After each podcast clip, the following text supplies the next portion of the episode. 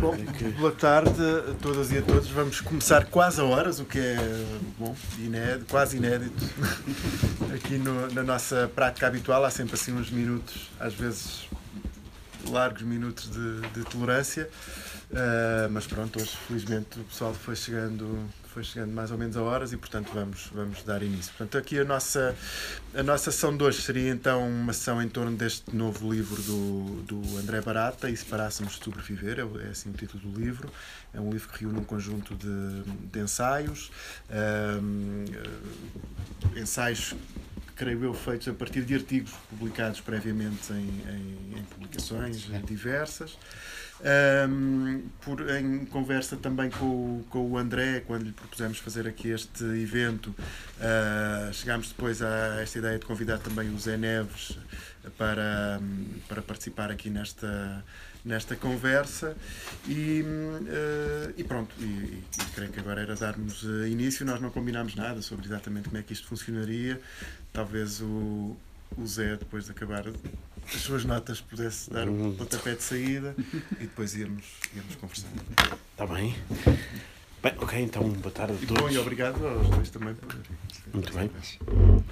Bem, obrigado, obrigado pelo convite à, à livraria, à Tigre de Papel, obrigado ao, ao André por se sujeitar à minha leitura. Uh, ah, um, é sempre melhor ler livros do que escrever, uh, e, e eu li este livro com muito prazer. Um, e isto é mesmo verdade, não são palavras de circunstância. Um, e, e, e, de qualquer das maneiras, eh, só para se ficarmos já uh, claros, eu, eu, tenho muita, muito poucas coisas de que discordo no livro, o que é um problema uh, para, para uma conversa que não seja de chacha, digamos assim, um, e, e, criaria, criaria a partir de algumas dificuldades. Uh, de qualquer das maneiras, há, há, há detalhes que me. Uh, uh, portanto, portanto o, o, o, meu método basicamente foi de leitura, foi tirar algumas coisas que me interessam, para coisas minhas, eventualmente,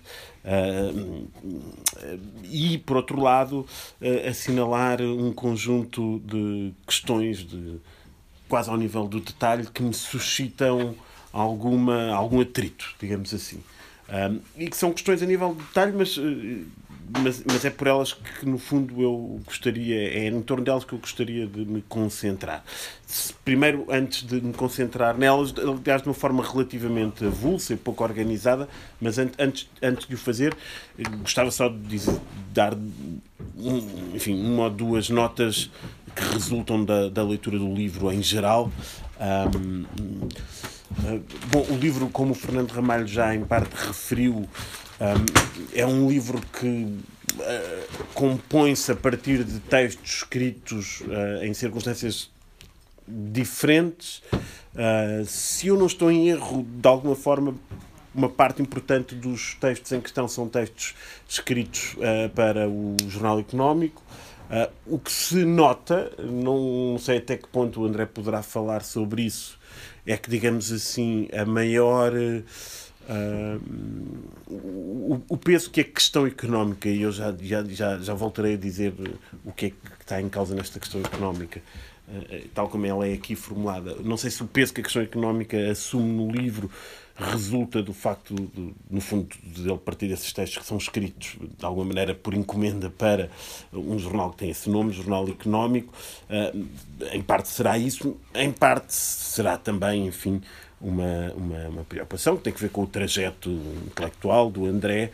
Um, ah, não que essa questão alguma vez tenha estado ausente do que eu conheço do trajeto enfim, militante dele, fomos militantes de um partido onde eh, a questão económica não era não, era não apenas uma questão importante, como de alguma maneira a questão, um, eh, e, enfim, do, da obra filosófica, digamos assim, do André, uh, uh, uh, essa questão, apesar de nunca ter aparecido como uma questão central, não deixou de estar presente, mas aqui está presente de uma forma, enfim, porventura nova nas coisas de que ele tem escrito, que isso tenha tornado o tema.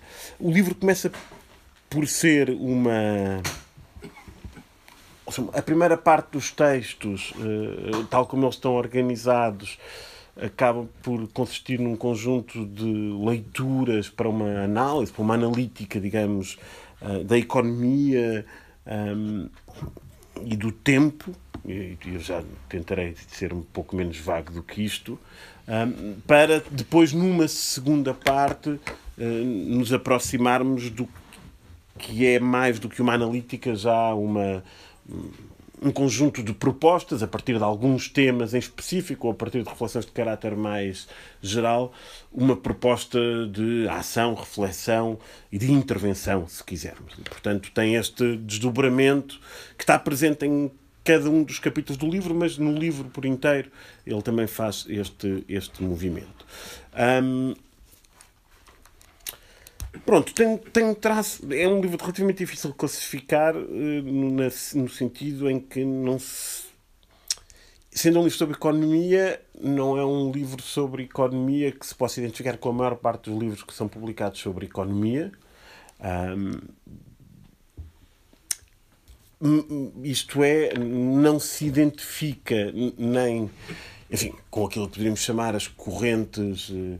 Teórico-ideológicas dominantes no campo da economia, mas também não se identifica, e na verdade parece-me que até é, digamos assim, em conflito, eh, se assim podemos dizer, com as correntes mais heterodoxas do campo daquilo que chamamos a ciência económica ou do campo político-ideológico que mais frequentemente se debruça sobre uh, as questões económicas que o, o, livro se posiciona. Isto é, é um livro que seguramente pensa a economia, posiciona-se e intervém em relação à economia uh, de uma maneira hum, que nada diz, se quisermos, a perspectivas mais liberais. Uh, mas é um livro em particular insatisfeito com a crítica, digamos assim, que a partir da economia a tradição antiliberal, no sentido anticapitalista ou no sentido social-democrata, comunista, marxista, como queiram chamar, keynesiana, neo-keynesiana, pós-keynesiana, uh, uh, se, se, produz. E, portanto, um, então, talvez é, é, é, nesse ponto em específico em que, em que eu não tenho nada a discordar do André, no essencial, porque, porque acho que essa, digamos assim, crítica é particularmente relevante. O André tem um capítulo que se chama que tem como título a determinada altura para acabar com a economia política, o que é particularmente ingrato para um conjunto de colegas e amigos e companheiros e camaradas com que nós nos cruzamos e dialogamos e, e nos coligamos muitas vezes, que, por exemplo, nos últimos dois, três anos, um grande empenho que puseram foi na criação da Associação para a Economia Política. Uh, ah, um, e não tendo sido de propósito, uh, na verdade, e com o lançamento de um programa de doutoramento, uma revista própria, enfim, um, e, e, bom, e, e, na verdade, de, de, repente, em vez do André estar preocupado em atacar o neoliberalismo, as malfeitorias do capitalismo um, e em resolver os problemas do mundo e dos mais desfavorecidos, há aqui um capítulo em que o objeto da crítica é aquilo que, eh, no fundo, seria hoje em dia um conceito heterodoxo, que seria o próprio conceito de economia política. Enfim, para quem está um pouco distanciado destas questões, enfim, bastaria pensar. Hoje fiquei a saber uma luta interna no Departamento de Economia do ISCTE que eu acompanhei quando ainda estava no ISCTE, estava-se a iniciar na altura teve como desfecho a existência hoje em dia de dois departamentos de economia no ISCTE. Eu não sabia. Há um departamento de economia e há um departamento de economia política. Não é? E, portanto, uh, uh, não, é, uh, não é em nenhum desses departamentos que o trabalho do André vai ser bem recebido, parece. bom, então estas seriam algumas considerações meio, meio levianas de início de, de de conversa e iria concentrar-me, como eu digo, de uma forma relativamente avulsa nos detalhes, não é? Com, com a esperança de que nos detalhes em que, de alguma maneira, uh, o meu, uh, a minha leitura uh, emperrou ou me fez perguntar mas porque é que este tipo, em vez de ir por aqui, não foi mais por ali. É, é nesses pequenos detalhes que eu vou pegar. O livro já foi apresentado. Uhum devidamente uh, por pessoas mais competentes do que eu para o fazer e eu vou fazer então esta função mais, mais, mais mesquinha, chata, uh, que pode ser que dê para então termos uma conversa na medida em que uh, enfim, não tenho desacordo de fundo nenhum, como volto a referir. Bom, então, hum, como eu digo, o meu método vai ser muito avulso e começo por uma questão que é não é fundamental ao livro, mas, mas tem uma importância significativa hum, no modo como as questões são apresentadas, desde logo no título, que é a questão da sobrevivência. Um, e, e há, há, há, uma passagem na página 15 uh, ah, em que o André, a determinada altura, afirma: primeiro, o centro da nossa vida continua a ser a sobrevivência. Mesmo aqueles que estão em posições socialmente favorecidas, por fortuna ou dons, são levados a escolher uma lógica de sobrevivência como sentido de vida. Bom, primeiro, então, questão que aqui a mim me se colocou, eu gostaria. Bem, isto estou quase por na posição do arguente. Um, uh, exato. Um, então, um, eu, eu gostaria que esta questão tivesse merecido uma maior. Uh, uh, digamos assim, vá, se não uma nota de rodapé, que o livro não tem, é um livro que se lê de resto com uma forma muito correta e muito Uh, que interpela sistematicamente, que lê-se de um fogo, não apenas porque não é um livro grande, mas porque justamente os argumentos são interpelações muito bem sequenciadas. Então, porquê é que eu gostava de, de, de, de, de ver algo mais a este respeito discutido? E aproveito então este momento. Porque, no fundo, uh, não é exatamente a mesma coisa. Parece-me dizer que o centro da nossa vida continua a ser a sobrevivência, não é? e que no fundo estaríamos, se é que alguma vez o foi, portanto, uma, uma primeira discussão seria se alguma vez o foi, do que dizer hum, a nossa vida continua a ancorar-se em grande medida a escolher, como tu depois dizes, uma lógica de sobrevivência como sentido de vida, não é? E portanto as pessoas não uh, precisam de sobreviver apenas porque precisam de sobreviver materialmente, uhum. mas porque justamente a ideia da luta pela sobrevivência é qualquer coisa que não é apenas do domínio da necessidade material, uhum. mas que justamente remete imediatamente para a subjetividade com que nos constituímos, sejam aqueles que efetivamente têm um conjunto de necessidades materiais, a maior parte da população do planeta, seja os que não o têm, não é? Uhum. Uh, bom, no fundo, esta, a minha precisão tem que ver com algumas leituras que eu, que venho mais da história, um, terão, às quais terei sido exposto. Eh, estou a pensar sobretudo num autor, historiador uh, marxista britânico, ao qual voltarei outra vez, o, o Edward Palmer Thompson, não é? Onde ele argumenta, não em relação à questão da sobrevivência, mas onde ele, onde ele diz qualquer coisa do género: uh, as pessoas, os movimentos, as multidões, o que for, não lutam ou não se revoltam contra a fome porque têm fome, uhum.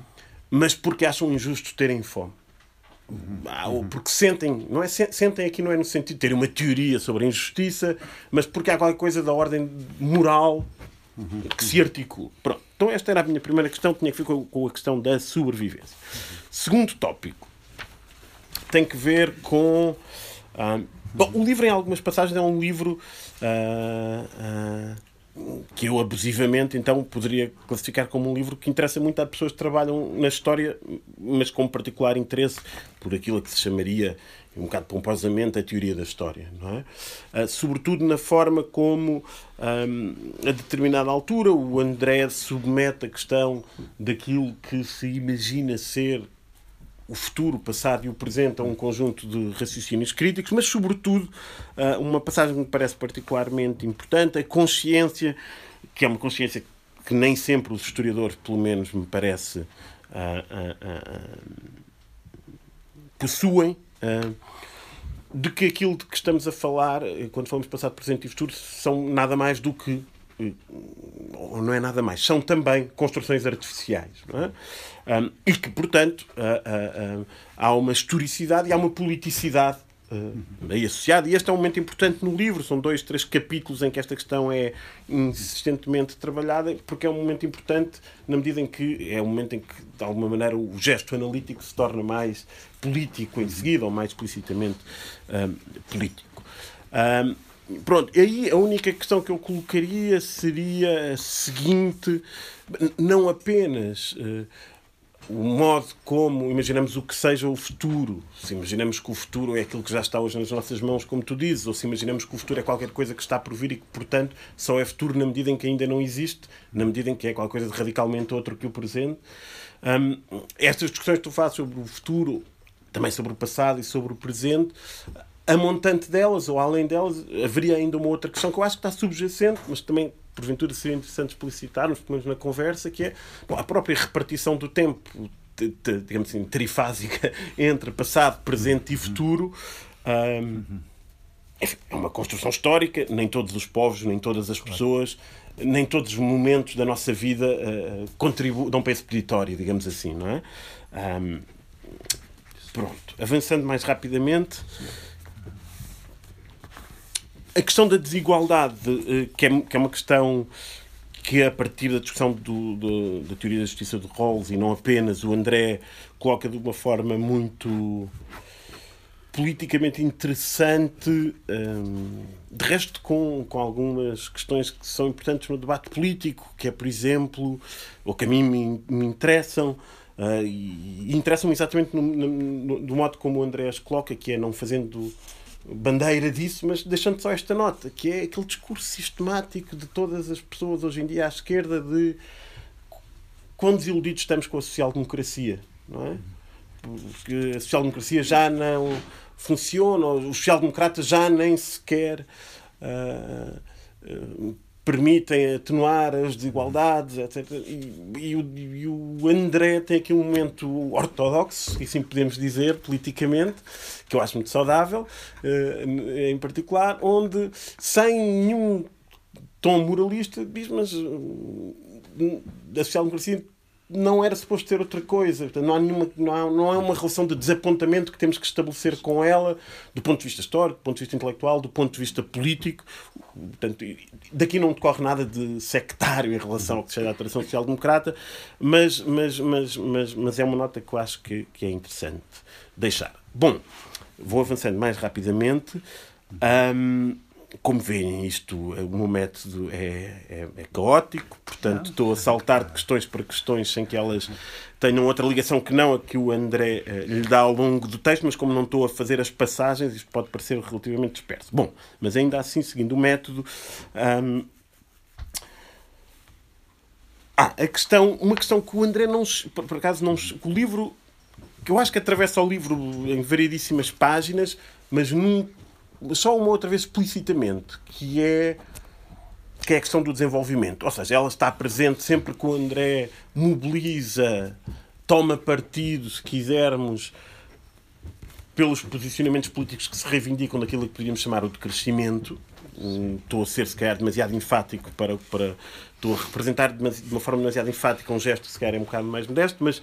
mas e, e portanto, nessa, nessa mobilização daquilo que podíamos chamar o decrescimento, toda a problemática do desenvolvimento está explícita, mas ela nunca é de facto explicitada uhum. enquanto tal, e, e, e, há momentos em que, em que, em que é em que, em que ela é, é, muito interessantemente colocada em discussão, sobretudo, por exemplo, quando um, justamente os pressupostos que inspiram uma boa parte do pensamento económico ou político, de acordo com o qual, uh, em última instância, um, o problema da desigualdade ou o problema da pobreza, que não da desigualdade, se resolve. Um, portanto, seguindo a lógica da, da, da pirâmide, é? da trickle-down economics, de que, no fundo, uh, o problema da pobreza resolve-se não eliminando a riqueza, mas, pelo contrário, quanto mais riqueza for produzida, uh, mais se resolverá o problema da pobreza na medida em que da pirâmide alguma coisa escorre sempre para baixo. Bom, há um conjunto de críticas morais que se podem fazer a isto e o André mobiliza, que é isto significa uh, não colocar o problema da desigualdade como um problema em si mesmo, e isso é assumido pelo neoliberalismo e, em parte, pela social-democracia, de uhum. forma diferente. Uhum. Uh, mas o André traz aqui um argumento que me parece não é mais interessante, não é isso, mas uh, diferente, que é isto pressupõe uma determinada concepção do tempo histórico, uhum. não é?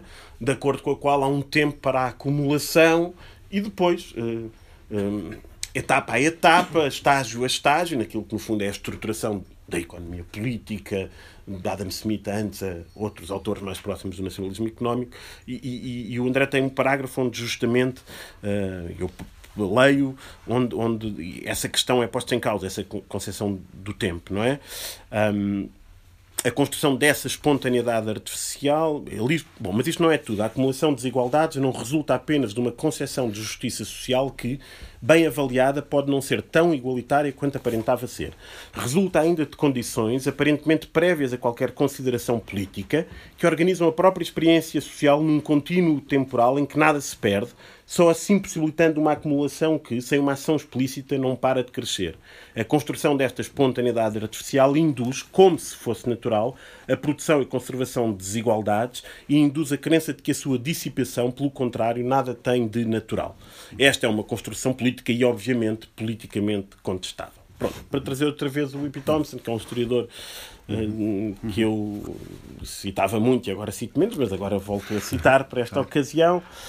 Um, o Thompson tem uma metáfora um, simples para explicar os limites da historiografia que se tinha debruçado sobre as revoltas sociais no contexto inicial da industrialização em Inglaterra, que era a metáfora de acordo com a qual Uh, portanto, a humanidade está toda num comboio. Uh, ao fundo do túnel há uma luz. O único problema desta teoria, de acordo com a qual há um conjunto de danos colaterais, de fases sacrificiais iniciais no processo de industrialização, o único problema desta teoria é que a maior parte da humanidade nasce, vive e morre dentro do comboio quando ele está no túnel. É? E, portanto, não, não chega, na verdade, à, à estação para isso. Bom. Avançando mais rapidamente ainda, eh, o Fernando manda-me calar quando vires que o teu horário de fecho está em perigo. Um, pronto, há uma questão aqui também do tempo que eu tinha anotado que a mim também me interessava, que é justamente este capítulo que já me referi sobre o futuro, sobre os vários futuros, sobre as ideias de futuro. Um, e que tem que ver com uma ideia que, que a mim aqui me poderia parecer interessante ter sido convocada, até porque, porque, porque, porque o André convoca uma duas vezes Nietzsche, que era justamente a importância do mito como uma estrutura de sensibilidade ao tempo uh, que, que, o mito. o mito que, que de alguma maneira que, que, para além da questão do retorno cíclico não é? A ideia de um futuro que, pode ser futuro na medida em que retorna ciclicamente. Bom, a ideia do mito pode ser explorada como qualquer coisa que justamente permite pôr em causa esta repartição entre passado, presente e futuro. Não em nome de um tempo homogéneo, parado, de um não tempo, mas uh, enfim, abrindo um campo de, de, hipóteses para explorar politicamente, teoricamente, analiticamente, que seria interessante. Mas, mas, mas também não estou. Pronto. Avançando. Ah, depois há aqui um conjunto de questões que talvez sejam as questões em relação às quais não que eu tenha mais reservas, mas eh, digamos assim, se calhar há alguma diferença entre, entre, entre o que eu gostava de ler e o que está uh, escrito. Um, que tem que ver com. O livro é, é muito. Uh, quer dizer, para quem acompanha o, o, André, as coisas que ele escreve, a maneira dele pensar e de agir. Uh, o livro tem um tom de otimismo, não otimismo, mas tem um tom de. tem um tom, tem, tem um tom de um certo pragmatismo militante, ingênuo, mas ao mesmo tempo uh, voluntarista. Um, e e, e, tudo isso é, é, é, é, de ser saudado rapidamente. Uh, mas ao mesmo tempo, isso é que às vezes me surpreendeu. Uh, há aqui assim, uma espécie de, a determinada altura, assim um lamento. Há assim, uma voz também que se lamenta pelo estado a que as coisas estão a chegar. Um, por exemplo, eu vou dar, vou dar, vou dar um exemplo. E, e, isto, e este lamento faz todo o sentido no percurso teórico do, do livro, nas propostas políticas, mas o tom uh, no final. Portanto, eu não discordo, mas, mas, mas pronto, vou, vou, dar um exemplo. A determinada altura, o André uh, escreve a aceleração do tempo social, essa espécie de imersão total no correr do tempo que vivemos contemporaneamente. É, isto vem, digamos assim, na decorrência de um conjunto de argumentos uh, bastante densos e, e, bem articulados. É, na verdade, uma perda de domínio sobre a nossa própria experiência do tempo. Um, e isto é dito num, num, Pronto, é isto que é que é dito. Eu, eu, eu, para quem me conhece, isto não tem interesse nenhum, mas eu, eu sou uma pessoa que, que se dá muito. Um, gosta muito de ter domínio sobre, sobre, sobre o tempo, sobre as suas coisas, sobre, portanto não, não, não sou eu que estou aqui a falar nisto. Mas se eu fosse, digamos assim, um tipo meio alucinado, sei lá, que gosta de experimentar LSD ou de coisas do género, eu leria esta passagem com mais ceticismo. Não é? Ou seja, a ideia de perda de domínio sobre a nossa própria existência, agora deixando este exemplo caricatural, ah, não tem só coisas más. Ou pelo menos uh, uh, há. Uh, a, minha hipótese seria esta. Há, há, uma crítica que tu fazes aqui uma e outra vez que parte de um pressuposto de uma certa estabilidade, de uma certa uh, consequência na forma como nos construímos enquanto identidades individuais, um, na forma como conseguimos organizar e experimentar o nosso tempo até este momento de aceleração que se perderia. Uhum. É? Pronto. A minha hipótese, sem discordar disto, desta linha de argumentação tal como ela aqui é exposta, a minha hipótese seria, e portanto, se quisermos aqui há uma espécie de crítica romântica, para atalhar muito caminho na tua parte, há uma espécie de crítica romântica, se calhar estou a exagerar, há uma crítica romântica, digamos assim, do capitalismo que aqui é, é, é, é expresso. Um, uh, e que depois volta à questão do tempo como mensurabilidade, no quadro do capitalismo, etc. Uh, o, o, meu ponto, o meu ponto seria se de alguma forma esta aceleração do tempo uhum. uh, não é também o produto, ou não pode ser lida também como o produto de uma vontade, uh, digamos assim, de uma subjetividade que é ela própria perturbadora e que é ela própria o que faz o capitalismo andar atrás, digamos assim, estou aqui, estou aqui a argumentar a partir, enfim, uhum. muito, muito, muito toscamente, a partir de, por isso, uma argumentação mais glaziana, eufórica. Uhum. Uh, festa aceleracionista. Por exemplo, não é? ou, ou, ou, e, portanto, de como, de alguma maneira, uh, o, o, o, caminho que o capitalismo hoje nos traz, a estruturação do tempo que a ele está associada, no fundo, se não é, não é senão o produto de uma desestruturação da identidade, uma desestruturação do controle do tempo, que é uma desestruturação promovida não pelo capitalismo, mas que este capturou a sei lá, maio de 68, um conjunto de referências assim mais vagas que poderíamos. Pronto. Portanto, esta questão da perda de domínio depois regressará num outro tópico. Um, tem, tem, pronto, queria deixá-la aqui eh. Vou avançando. Agora, agora vou-me contradizer em relação ao meu apontamento imediatamente anterior, uh, uh, uh, que tem que ver com. O, André tem aqui duas ou três páginas onde justamente faz uma reflexão sobre a emergência daquilo que podemos chamar então uma cultura de risco, a emergência de uma cultura de risco num contexto de otimismo económico generalizado. E, portanto, desse ponto de vista, é sensível uh, uh, ao que de uh, emancipador uh, ainda que mistificadamente isso podia transportar, e depois assinala, bom, mas chega-se a uma determinada época, em alguns no início do século XX, onde a crise, de alguma maneira, uh, uh, mostra o lado perverso dessa cultura de risco, e portanto, em vez dela ser aventura, é desespero, em vez dela ser oportunidade, é. Um, bloqueamento total das nossas vidas.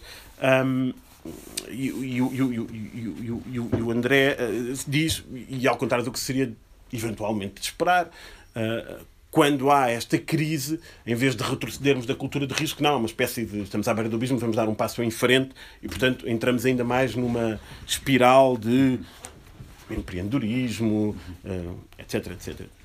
Ao mesmo tempo, uh, as páginas que ele aqui escreve, a mim fizeram um imenso sentido por razões que não têm nada a ver com a leitura deste livro, mas que têm a ver com o facto de eu estar a alternar alguns dos meus dias ultimamente num processo que vocês conhecem, que é um processo político muito específico, é o chamado PREFPA, Processo de Regularização dos Vínculos Precários da Administração Pública.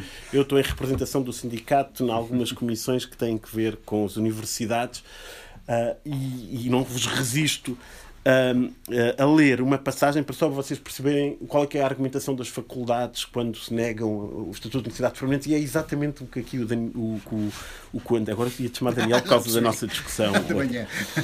um, uh, há, aqui uma, há aqui passagens que, que, que, que me lembram exatamente o que é, que é um discurso patronal, se quisermos, em última instância, um, nós temos tido uma discussão que é se os bolseiros de pós-doutoramento ou de gestão de ciência e tecnologia têm projetos de investigação são considerados necessidades permanentes ou não. Uh, a resposta sistemática das instituições é, é não são necessidades permanentes porque, no fundo, são projetos e não são empregos, não é? E o, André escreve justamente isso aqui, não é?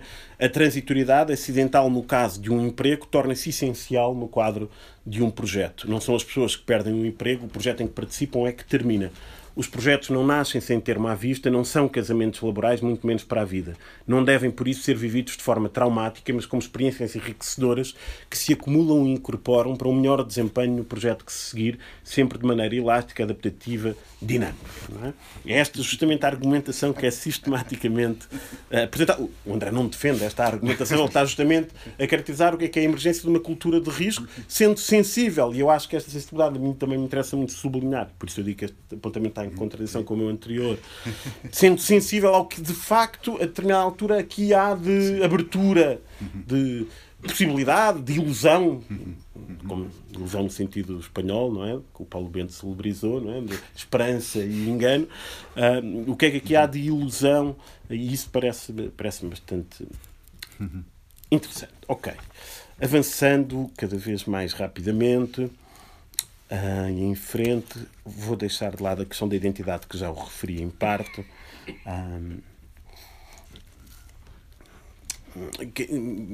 vou só fazer uma nota, ou seja, a minha crítica, por exemplo, à menor sensibilidade que às vezes há aquilo que de subjetivamente emancipador pode estar incrustado ou pode estar vivo, ainda que negado pelo desenvolvimento do capitalismo no quadro da aceleração do tempo social, eh, ancora-se muito, enfim, mais do que no manifesto aceleracionista, em coisas como aqueles autores italianos que eu leio, o, o, quando Paulo Virno diz o comunismo já existe, é o comunismo do capital. A partir do momento que culminarmos o capital, eh, não é preciso sequer construir o comunismo. Nós já colaboramos, nós já nos entregamos às atividades como atividades que nos são úteis e, portanto, a projetos e não a empregos. Basta apenas eliminarmos um dia, se isso for possível, o comando que o capital exerce sobre o comunismo. Portanto, o comunismo é, na verdade, a verdadeira ordem secreta das sociedades que, que já existem, não é? O argumento seria por aí. Sim.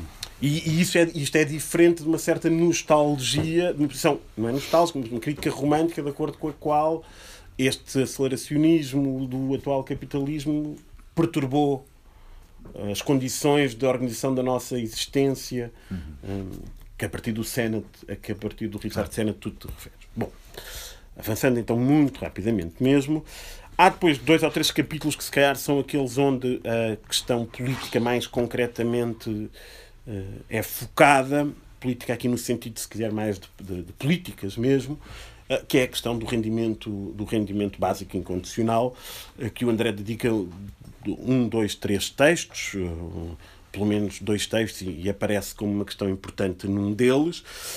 Um, e, faz um argumentário para o RBI, mas uh, sem com isso uh, se impedir de depois introduzir algumas nuances, mas faz um argumentário para o RBI que me parece o argumento mais, enfim, no debate em Portugal que temos assistido, o argumentário mais, mais eh, não apenas organizado, mas que vai a, a todos os pontos. Eu terei ser uma nota a fazer a esse respeito, uh, da argumentação contra o RBI e, e na verdade, o, o, André está aqui a falar eh, contra quem ataca o RBI pela esquerda. Uhum.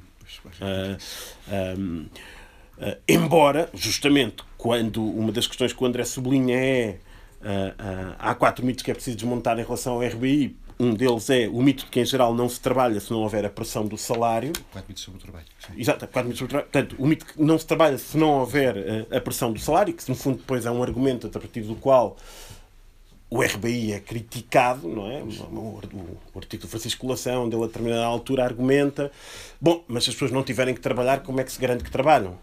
Não é? Um, Uh, uh, bom, e, e, e, que, que, em última instância é um problema, admitamos que sim, é? que todos nós, nas nossas experiências de economias locais, domésticas, empresariais, uh, sentimos esse problema. Não resolve o problema moral, no fundo.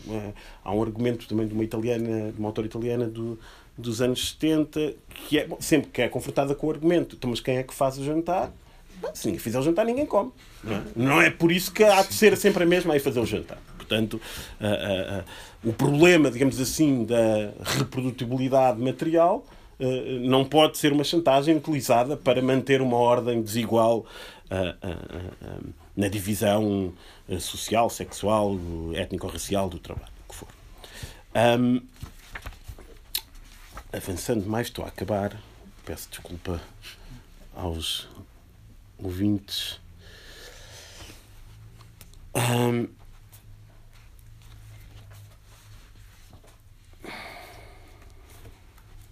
Pronto, há também uma questão que eu acho que. Mas pode ser que para o próximo livro do André a gente lhe encomenda essa tarefa. Uh, se ele deixar de se, se, passar do jornal económico, não sei, para o jornal social, que seria no fundo o quê? Se houvesse um. Se houvesse um. Que, que seria o quê? Há, há, há, um, há, há algo que sai daqui de alguma maneira intocado, pelo menos eh, explicitamente, que é sai, sai criticado quando tu criticas justamente essa nostalgia, por exemplo, uma social-democracia que teria sido a garante da manutenção de uma sociedade com níveis mínimos de coesão social. Um, e que é justamente a persistência desta ideia do social, da sociedade, da questão social, da defesa, se quisermos, da sociedade, que é um, que é um tópico está muito presente em muitas das questões que tu aqui atacas, os perdedores da globalização, uh, ou que passam, digamos assim, implícitas ao texto, a questão dos perdedores da globalização, a questão de uma postura defensivista, não é? Que justamente, uh, na tua argumentário sobre o RBI, é uh, criticada, não é? A tua determinada altura dizes, bom, mas isto tudo que está a ser dito para o RBI só faz sentido se pensarmos, ou não é só faz sentido. Mas o RBI pode ser pensado, tem que ser pensado, eu gostaria que fosse pensado como uma questão concreta que, digamos assim, encapsula uma transição paradigmática, uma uhum. transição maior, não é? Um, e aqui seria interessante pensar o RBI como de resto chegou a ser pensado nos anos 70 e 80, ou, ou lembrar-me este teu, teu ponto, o caráter de, transição paradigmática que o RBI pode assumir, de um conceito uma fórmula não muito teorizada, mas que faz parte da tradição marxista e até de uma tradição uh, mais heterodoxa no interior do marxismo, uh, o trotskismo, não é?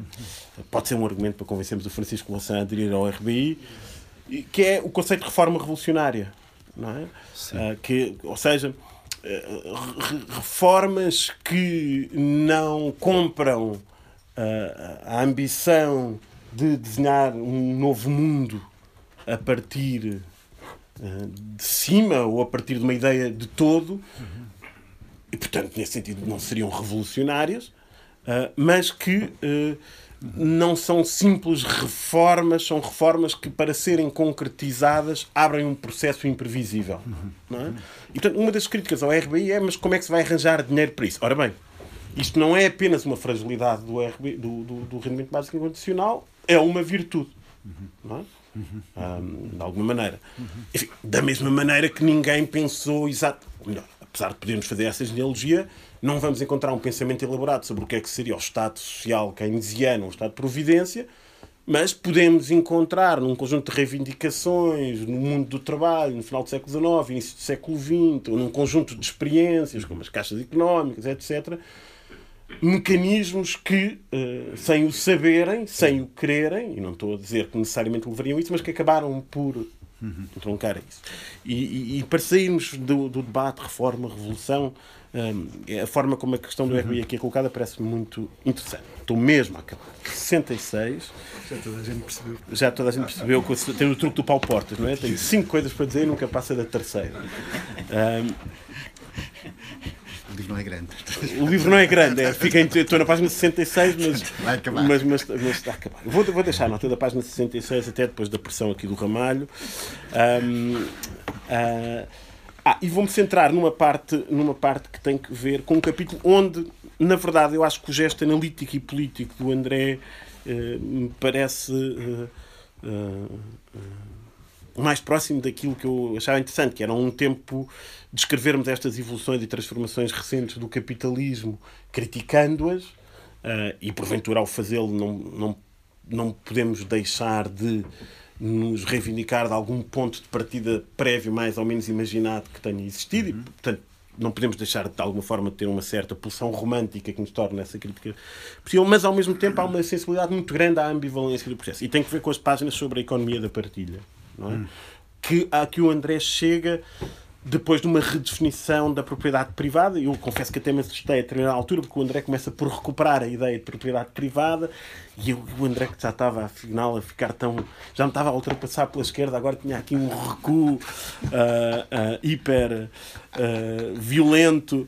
Mas não, mas é muito, é muito interessante, é, é, é, é, é muito inteligente e é relativo enfim, há outras pessoas que fizeram esforços semelhantes, mas é relativamente singular no modo como um, ele sinaliza os, os, uh, as duas questões que aqui estão em jogo, não é?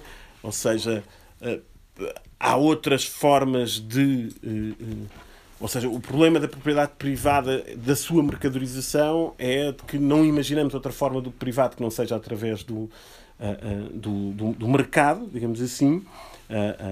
e, um, por outro lado, uh, tudo aquilo que não tem que ver com o privado acaba. ao mesmo tempo, há um processo em que tudo aquilo que não tem que ver com o mercado acaba por uh, ser a ele submetido. A economia da partilha seria isto. Portanto, não há nada, enfim, mais uh, babafiano, ingenuamente comunista do que a ideia de uma economia da partilha, à primeira vista. Uh, e esse impulso é trabalhado pelo André, um, parece-me de uma forma muito genuína, sincera na adesão que, que, faz e depois, de repente, como é evidente, quase que nem era preciso ele dizer, porque todos nós sabemos onde é que isto vai dar no texto uhum. ah, e vai dar, vai dar, vai dar ao Uber, vai dar ao Airbnb, vai dar etc. E no, na forma como ele argumenta, e agora termino então, vai dar uma reflexão neste capítulo final sobre uma questão que pode ser de novo uma questão-chave, que é para, para entendermos isto, uma questão-chave no sentido que nos permite ler todas estas questões, que é a questão dos direitos de autor ou do copyright, uhum. e nessa tensão entre o produtor e o, uh, e o, e o, consumidor. Eu lembrei-me de um texto, que é um texto também que eu gosto muito, que tem cerca de 10 anos, que é um texto do Michael Hart chamado O Comum do Comunismo, onde ele, de alguma forma, nesta lógica de que um, estes capitalistas não estão a fazer outra coisa senão uh, levar-nos, uh, se não uh, extrair das dinâmicas do comum que o comunismo estabelece, onde ele argumenta no mesmo sítio. Bom, fui absolutamente disperso e caótico, como disse, peguei em pequenos detalhes e, e calma. E calma agora. Posso falar? não, olhem, bom, um agradecimento ao Fernando Ramay por, por me terem proposto isto. Uh, e isto foi fantástico porque tenho que agradecer ao Zé Neves deu-me para aí umas 10 dicas de coisas que eu tenho que desenvolver nos próximos tempos. Uh, mas a ver, deixem-me só dizer duas ou três coisas assim muito rápidas. Assim, o livro de facto começou por ser no fundo, eu fui escrevendo para o Jornal Económico a pensar num livro e, portanto, fui, fui tentando ser mais ou menos programático na escolha dos textos. E, era, e sempre que eu conseguia fugir à atualidade, eu fazia um texto, um texto mais uh, a pensar no livro. Ainda assim, nem todos, nem todos, nem todos os textos já, já tinham sido publicados, alguns não foram. Uh, por exemplo, este da propriedade não tinha sido publicado, o do Senator não tinha sido publicado. Há aqui uns três ou quatro não tinham sido publicados. Uh, há um que é da Electra uh, e há um que é de uma revista, uma revista cultural, uh, Cintilações, salvo erro, uh, literária, uma revista mais literária, em pedir um ensaio. e é um livro bastante, é um, é um, livro, é um livro que eu quis que fosse bastante é engraçado, não pegaste na greve ao tempo. é, é, é, um, é um livro que, de facto, tem muito esta estrutura que o, que, que o, que o, o, o Zé eh, apontou. Não é? Comecei por tentar fazer uma analítica assente na ideia do tempo, que, no fundo, é, eu, tentei, eu, de facto, fui, e tens toda a razão, eh, eu, eu fui relativamente hum, preguiçoso ao, ao socorrer-me das distinções habituais passado, tempo e futuro, eh, mas de facto elas eram eh, eh, muito evidentemente prestáveis para a identificação de, de momentos opressores do tempo. É?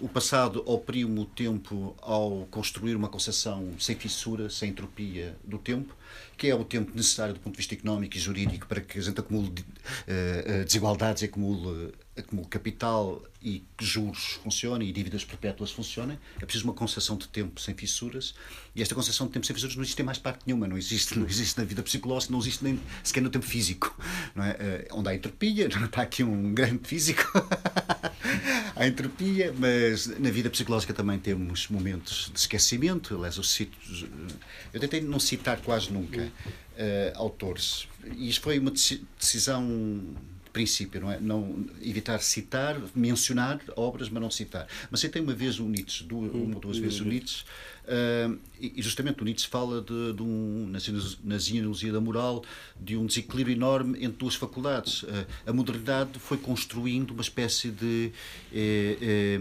hipermemória, digamos assim, uma espécie de hiperênfase da memória, uh, justamente porque é um sujeito então que pode ser responsabilizado por ter memória e, e uma e, um, e em detrimento da, da Faculdade de Esquecimento. Portanto, e, e justamente, eh, quer dizer, a, a, possibilidade de esquecer, eh, eh, perdendo-se, faz perder muita coisa. Faz perder, por exemplo, uma coisa que, sei lá, não, não toco muito aqui nisto, mas faz perder a possibilidade de fazer nascer, é? fazer, começar algo do princípio, é? recomeçar.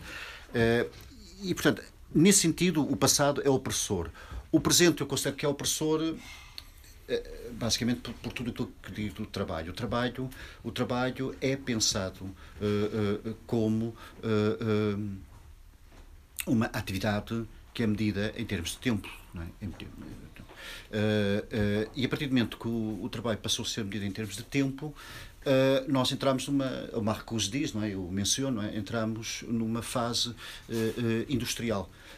Um, e curiosamente, quer dizer, um, esta industrialização não precisa de indústria, não é? Quer dizer, nós académicos estamos sempre a viver sob a pressão da industrialização, estamos sempre a pedir que a gente produza mais em menos tempo, é? E, portanto, estamos industrializados. Uh, uh, mas esta concepção de trabalho em, uh, sobre tempo sobre o tempo, para já é desigual, porque há pessoas que não precisam trabalhar porque têm, têm riqueza e, portanto, não, podem comprar tempo de vida às outras pessoas. Não é? mas, por outro lado, é uma concepção de trabalho, a meu ver, todo, logo todo uh, uh, errada. Não é? Quer dizer, e, portanto, eu aqui acho que é preciso dar um, um, um passe atrás relativamente a Marx. Eu, o, o passava que o Zé Neves ia pegar nisto. Uh, eu, eu, tenho uma posição crítica relativamente à teoria de valor e, e vai-se consolidando. Essa, entretanto, já estou a escrever mais um ensaio uh, em que consolida essa posição, uh, mas em que, mais do que um problema da exploração do trabalho, é? A concepção de trabalho, independentemente de ser ou não ser explorado, é, é uma concepção opressora. É? É, é? é? este o meu ponto. E isto obriga, portanto, a dar um passo atrás. E é isso que depois permite entrar então, em temas do RBI como uma resposta para este lado da opressão. Portanto, para a questão do passado, é relativamente fácil. As políticas que eu imaginaria para romper com a, uh, um tempo sem fissuras seria, por exemplo, eu menciono isso, uh, haver heranças sociais. Nós, mesmo em Portugal, continuamos a não ter. Eh, todos nós gostamos de herdar aquilo que, que os nossos pais deixam, mas a partir de certo, certos valores, não é? Uh, uh, faz algum sentido que haja um contributo social da herança, não é? Uh, este é um debate que, por exemplo, está feito em Espanha agora e até houve medidas legislativas nesse sentido, mas em Portugal está tudo parado. Há, há, um, há um imposto sucessório, mas depois há uma linha que o suspende para, para para descendentes diretos, portanto, esposos e filhos e netos. Uh, ah, um, não, mata, não importa quanto dinheiro é que tenhamos a, a, receber. Outra coisa é garantir, de certo modo, esta ideia que de uma geração para outra geração o horizonte de oportunidades permaneça relativamente, pelo menos, igual. É? E neste momento o que nós temos o juízo histórico que vamos fazer sobre os tempos que estamos a viver é que esse horizonte de oportunidades está a diminuir, não está a aumentar, está, está, está a diminuir. Um, bom, uh, além das dívidas, além dessas dívidas perpétuas, tudo isto depende dessa concepção do tempo. E relativamente ao futuro, eu aí, eu não acho que seja uma concepção romântica. Eu, bem notei que tu disseste né, que aqui já não era tanto uma questão, mas era mais mesmo uma divergência.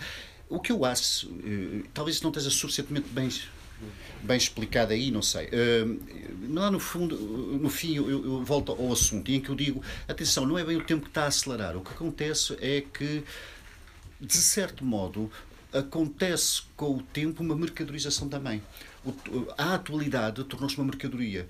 E, nesse sentido, como qualquer outra, outro bem mercadorizável, há uma pressão para a sua obsolescência. Então, o que eu tenho estado a defender é que há uma obsolescência programada da própria atualidade. E isso vê-se muito bem numa coisa chamada redes sociais, quer dizer, em que uh, uh, o presente passa e perde-se muito depressa e não conseguimos recuperá-lo. Uh, esta obsessão programada da, da, atualidade tem que ver com, digamos assim, o culminar de um processo histórico, que é de toda a modernidade. Aliás, eu começo por, por citar um, um autor anarquista o, Woodcock, não é? o George Woodcock, que fala da trinidade do relógio e fala isto, ele escreve isto nos anos 40, nos anos 50. Uh, uh, o, aquilo que eu disse do Marcuse, ele escreve também nos anos 50, é no Homem Unidimensional. Uh, portanto, uh, quer dizer, esta percepção de que o tempo está particularmente envolvido uh, uh, num processo de dominação social não é nova. É, no fundo, acho que terá pelo menos a história da, da modernidade. A partir do momento que se começa a, a industrializar. Uh, mas há um culminar que é, uh, uh, digamos assim, passarmos do tempo que serve para mercadorizar para o tempo que se torna a própria mercadoria. Não é? e, e, acho que este é o ponto limite. O ponto limite é levar o extrativismo ao próprio tempo. E, e, é nesse sentido que eu falo de uma obsolescência programada da atualidade e é nesse sentido que ficamos com uma percepção de. Uma percepção de da aceleração do tempo. Naturalmente, depois também há outro aspecto que é, de facto, do ponto de vista económico, não é? Isso o Richard Serra fala muito disso, o capitalismo de longo prazo, não é? Como ele diz, passa uma fase de capitalismo de curto prazo. E ele diz isto nos anos 90, no, portanto, eh, eh, justamente no, no, período em que pronto, as economias iam crescendo bem, etc. É? Depois, como tu disseste, é? depois há um momento em que nós já estamos completamente descalços e os riscos tornam-se uh, uma desgraça, não é? porque não temos segurança nenhuma. Não é? Pronto, e então o que eu tentei foi mostrar estes, estes três níveis de, de opressão, no passado, no presente e no futuro, e, bom, ah, e no futuro o que é que se pode fazer? Bom, o que se pode fazer é, é justamente tentar recuperar tempo, ser soberano do tempo, é? uh, desacelerar. Eu, eu, eu, eu, uh, eu, no limite, eu digo, quer dizer, se calhar o que nós temos de fazer é mesmo tentar ir buscar o fundo semântico da ideia de greve, que é o parar. Não é? Uh, uh, portanto, da mesma maneira que disse, não é? Uh, o culminado do processo é, é, é, do extrativismo vai ao tempo, então, se calhar, a greve não deve ser a greve do, do, professor ou do, ou do médico ou do, do juiz, ou a greve geral de todos eles, não é? mas é a greve ao próprio tempo, digamos assim. É, ou seja, o greve a uma maneira de viver o tempo, uma, uma experiência do tempo. Uh, que se torna também, uh, enfim, isto é um termo muito hegemónica, não é? Porque uh, um, esta acusação de tempo produtivista, no fundo, não é? Pois vai para a maneira como nós próprios nos relacionamos uns com os outros. Quer dizer, também isto no penúltimo capítulo falo disso, que é. Um, assim, pode ser um bocadinho veio do Restelo isto, não é? Mas uh, a impressão que eu vou tendo de, de, de, do, que são, do que é a experiência nas redes sociais, como, enquanto fenómeno de massas, evidentemente, não é, não é que o Zé, não é? que consegue ser soberano do seu tempo, mas enquanto fenómeno de massas para, para, para, para, ser para uma grande generalidade da população, a experiência que eu vou percebendo, de, enfim, daquilo que eu vou vivendo, é, é, é que justamente. Um, os processos de intimidade, ou seja, de retirada de si para, do espaço público e, reserva de um espaço pessoal, um, uh, hum, vão sendo cada vez mais inóspitos, inóspitos num apelo à produção de si. Ou seja, o produtivismo, não é? o produzir, o aparecer, o constante, o constante acontecer, uh, uh, foi levado para o próprio domínio da identidade.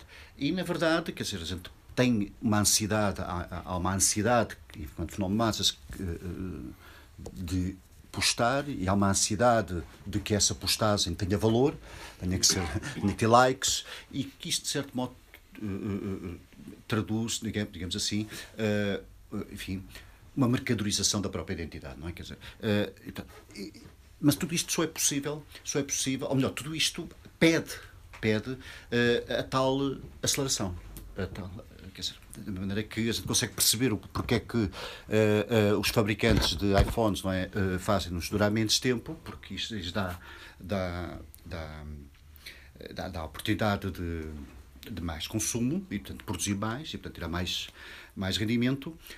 no fundo, a mesma lógica acaba por funcionar com a identidade e, no fim, com o próprio tempo. Um, portanto, não é tanto uma alimentação à sua romântica. Uh, eu, curiosamente, é eu não fiz isso aqui, mas eu, eu acho que o aceleracionismo, de facto, é que tem, tem lá um vestígio de romantismo. Tem um vestígio de romantismo e que é o vestígio do. Uh, da aceleração revolucionária, de facto, do momento. De facto, a revolução pressupõe uma mudança do tempo, aliás, os movimentos revolucionários têm sempre uma relação muito forte com o tempo. Eh, a Revolução Francesa muda o calendário. Em 1830, diz o Benjamin, não é? As pessoas começam a tirar pedras às, aos, aos relógios das igrejas. Portanto, há, há, há de facto. Uh, uh, no momento revolucionário, uma, um sacudir uh, do tempo. Não é? Dizer, uh, e isso porque, de facto, uh, instala-se no tempo, na maneira como se vive o tempo, e que é moldada social e politicamente, instala-se, de facto, formas de dominação. Eu acho que o, o aceleracionismo é, digamos assim, presta tributo a, a, um certo romantismo do tempo da, da Revolução, não é? eu Estou muito de acordo com, com, com, com, muitas coisas que dizes, não é? Acho estou muito de acordo com a ideia, por exemplo, de reforma revolucionária, sim, de facto. Eh, eh, eu acho que há aqui qualquer coisa que que é difícil, não é? Uma altura que eu usava, tentei, pensei no termo de transformação, mas também já foi muito usado politicamente, não é? Quer dizer, é não, não nem reforma nem revolução, enfim, mas é, é, é um ponto é um ponto uh, difícil, mas que não pode deixar de ser encarado, que é uh, a social-democracia, ou aquilo que são forças progressistas, ou aquilo que é, sei lá, uh, uh, aqueles que estão pela igualdade não é? Uh, e, e, pela emancipação, não se podem refugiar numa posição meramente defensiva. É preciso ter. trazer para, para cima da mesa, enfim, alguma forma de, de transição, uh, uh, alguma forma de, de, um novo paradigma e, e é precisamente por isso que eu também insisto tanto com, com o RBI, quer dizer, é? Uh, eu penso que. porque não é tanto o RBI pelo RBI, o RBI seria uma prestação social, mas é que eu vejo no RBI uma oportunidade, de facto, de também libertar o trabalho, uma concessão de trabalho, uma concessão de rendimento. Quer dizer, a, a ideia, de certo modo, é uma dupla libertação. É, é, é as pessoas devem ter direito a um rendimento. Uh, uh, uh, independentemente de trabalharem, e a concessão de trabalho deve ser pensada independentemente do, do, rendimento. Aliás, há um capítulo que eu depois também desenvolvo, que o Zé não pegou, que é eu tento dar alguns elementos para que possamos fazer uma distinção entre trabalho, entre o trabalho que deve ser o trabalho humano e o trabalho que não deve ser trabalho humano, não é? E que não devemos comprar uh, a guerra, digamos assim, que é uma forma só de nos deixarmos subjugar de que temos que ser produtivos ou temos que ter trabalho produtivo. O trabalho produtivo fazem máquinas. Uh, nós não fazemos trabalho produtivo, quer dizer, ou devemos não fazer trabalho produtivo. E, portanto, na medida em que possamos nos libertar de trabalho produtivo, isso deve ser bom. Uh, uh, uh, e tento apresentar um critério que vou buscar um economista que, no fundo, ele, ele dá-nos o exemplo do trabalho sei lá, associado a um quarteto de cordas. Os, os, instrumentistas de um quarteto de cordas nunca conseguirão ser mais produtivos do que aquilo que são, porque não dá, não dá para ser mais produtivo. Não é? E, portanto, há precisamente este tipo de atividades que são pouco suscetíveis a incrementos de produtividade, deve ser aquilo que nós devemos desejar como trabalho humano. É? Uh, uh, uh, e, e separando-as do trabalho que deve ser da ordem do produtivo.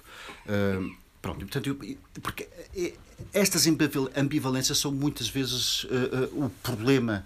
Uh, que, que é, muitas vezes não, não precisamos de novos conceitos, porque também este é um outro ponto que me incomoda às vezes, que é um certo produtivismo de conceitos, a necessidade de estar sempre a produzir novos conceitos, novas. Um pouco como se com isso tivéssemos, no fundo, a avançar alguma coisa e não tivéssemos. Muitas vezes a questão é voltar a conceitos bastante banais, mas que não estão suficientemente criticados. Não estão, eu acho que o conceito de trabalho, designadamente o trabalho uh, pensado primeiro como trabalho hora, trabalho tempo, trabalho mensurável, por outro lado, uh, o trabalho, uh, enfim, o trabalho produtivo versus trabalho que não é suscetível de, de incrementos de produtividade, e que trabalho é este? É o trabalho criativo, mas também é o trabalho relacional, é o trabalho de ensinar, é o trabalho, é o trabalho do instrumentista, é o trabalho de tomar conta de crianças, é o trabalho que dedicamos à comunidade o trabalho de estarmos uns com os outros, não é? Enfim, é o trabalho. Há muito trabalho, não, é? não, falta trabalho. Aliás, a escassez do trabalho, isto também é uma outra guerra que se compra muito facilmente, não é? é que a escassez do, do trabalho eh, se deve uh, às máquinas. Bom, aí o próprio Marx tem alguma razão, bastante razão, não é? A escassez do trabalho é sempre um instrumento fundamental para que nós estejamos uh, disponíveis para trabalhar por pouco, não é? Portanto, a escassez do trabalho. Uh, Portanto, se libertarmos o trabalho de uma condição, de uma condição refém, uh, não, não haverá razões para falar em, em, escassez do trabalho. Aliás, neste livro eu embirro muito com a ideia de escassez, também embirro com a escassez uh, uh, relativamente à técnica, não é? Quer dizer, eu, eu acho que o a viragem que tem que se dar na tecnologia é, é no sentido da tecnologia acompanhar, não é? Uh, ir à boleia da natureza, não é? Quer dizer, isso pode significar momentos de abundância. Quando, por exemplo, coisas tão simples quanto isto, não é? Uh, uh, eu tenho painéis solares em casa, tenho muitos painéis solares em casa, posso deixar as luzes todas acesas. não, não preciso estar preocupado com uma lógica de escassez, não é? Quer dizer, como quando a gente vai recolher as maçãs de, e vemos-las cair em abundância. portanto, a lógica da escassez é já uma lógica, é já uma lógica uh, uh, uh, específica ao capitalismo, quer dizer, e, no fundo tem que ver com a poupança, tem que ver com o espírito protestante, como é que Max Weber falava, a ética protestante, não é? Portanto, a lógica da escassez é já ela mesma, a meu ver, um, um problema. Portanto, deve haver alguma forma de recompor a ideia de poupança, de, de, abundância. Relativamente ainda à, à questão da aceleração, eu, eu, eu percebo isso mas eu sou muito sensível realmente ao, argumento do Richard Sennett. O Richard Sennett diz que no, no, no capitalismo de curto prazo acaba por suceder Uh, e, portanto, nessa coisa dos projetos, das vidas, uh, sempre a prazo, etc., acaba por ver uma incapacidade de tomar decisões sobre aspectos fundamentais da vida, digamos assim. Geralmente coisas tão básicas como casar, ter filhos, ou não ter filhos, ou comprar uma casa, não. poder fazer uh, compromissos de prazo. E ele retira disto dificuldades depois na própria constituição do caráter. Não é? O caráter, o caráter, não é? ele fala de corrosão do caráter. Eu não, não sei se tem que acompanhar tudo até ao fim, não é? Do que ele está a dizer, mas mas eu sou sensível, eu sou sensível à necessidade de uma estrutura de tempo, uma estrutura de tempo uh, que não pode ser excessivamente comprimida para para para, enfim, para que possamos viver uh, viver e não sobreviver, não é? No fundo é isso, não é? Uh, aliás, pronto, porque a própria o, o, enfim, ao contrário dos outros objetos, ao contrário dos outros seres ou objetos que são, agora vou usar um bocado, conversa de ontologia, não é?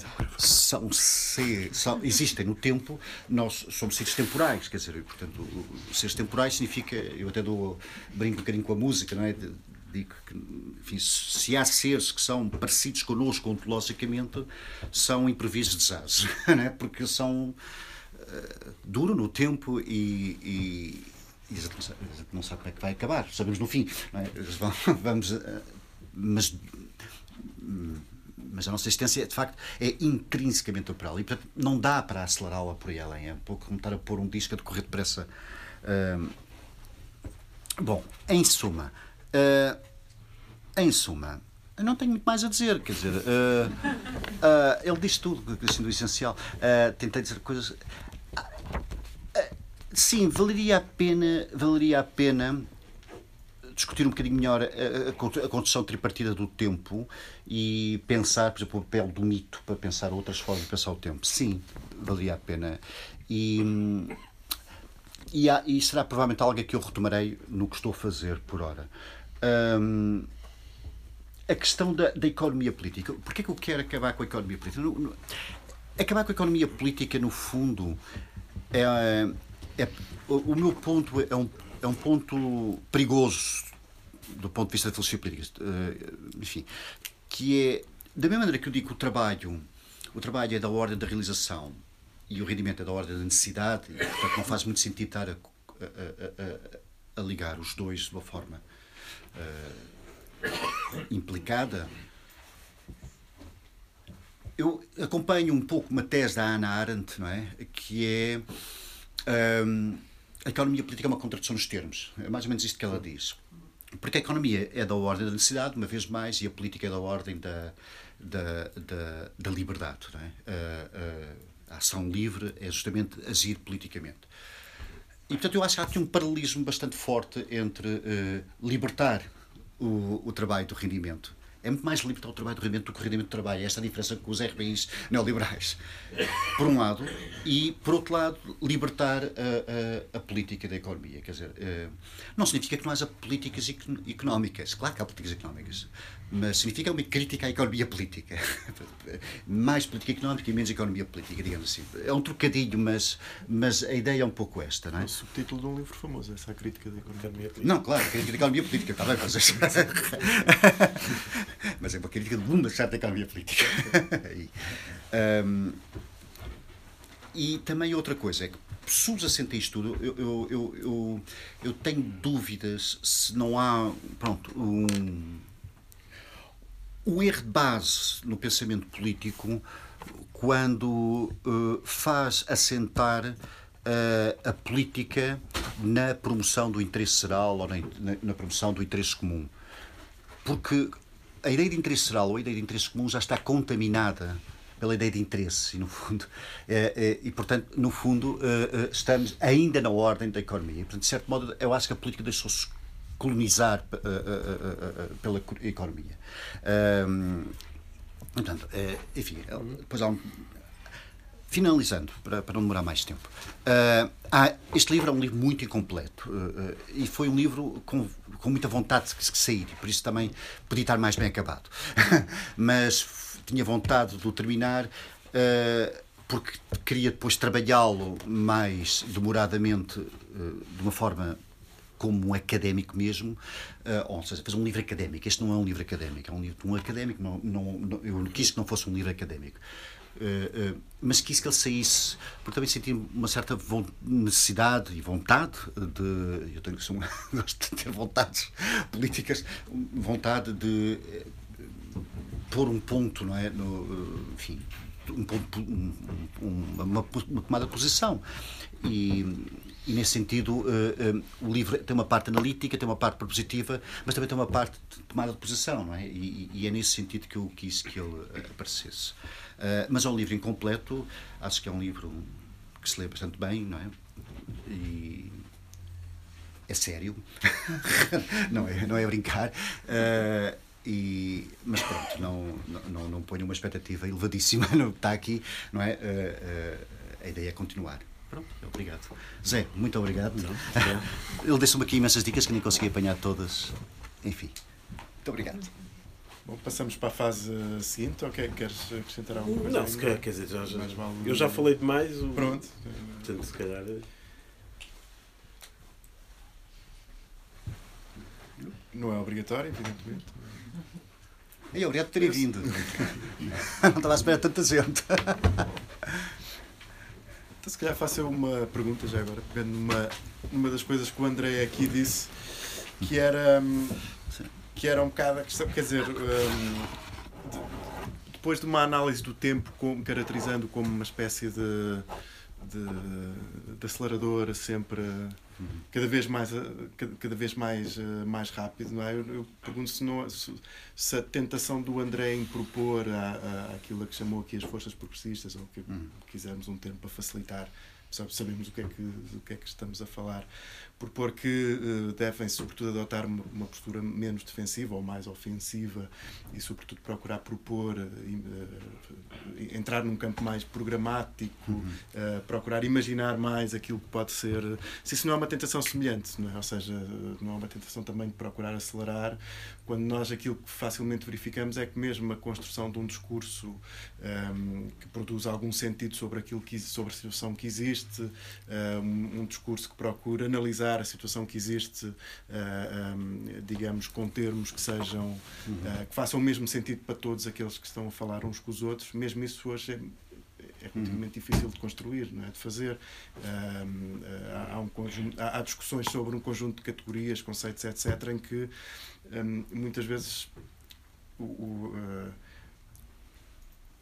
os nossos interlocutores, aquele, aqueles com quem estamos a falar, de facto não estão a pensar na mesma coisa quando nós dizemos uma determinada coisa sobre esse conceito. Quando estamos a falar de capitalismo, não estamos muitas vezes a falar da mesma coisa. Quando uhum. estamos a falar de, de, de, da teoria do valor, uhum. não estamos a falar da mesma coisa, etc. etc é? uhum. Ou seja, eu pergunto-me se não haveria de facto um esforço um, apesar de tudo importante a fazer, de, de, construir um discurso relativamente inteligível e que produza sentido de uma forma mais abrangente, um, como uma tarefa mais importante do que propriamente construir um programa ou, ou imaginar o futuro, ou seja. Uhum.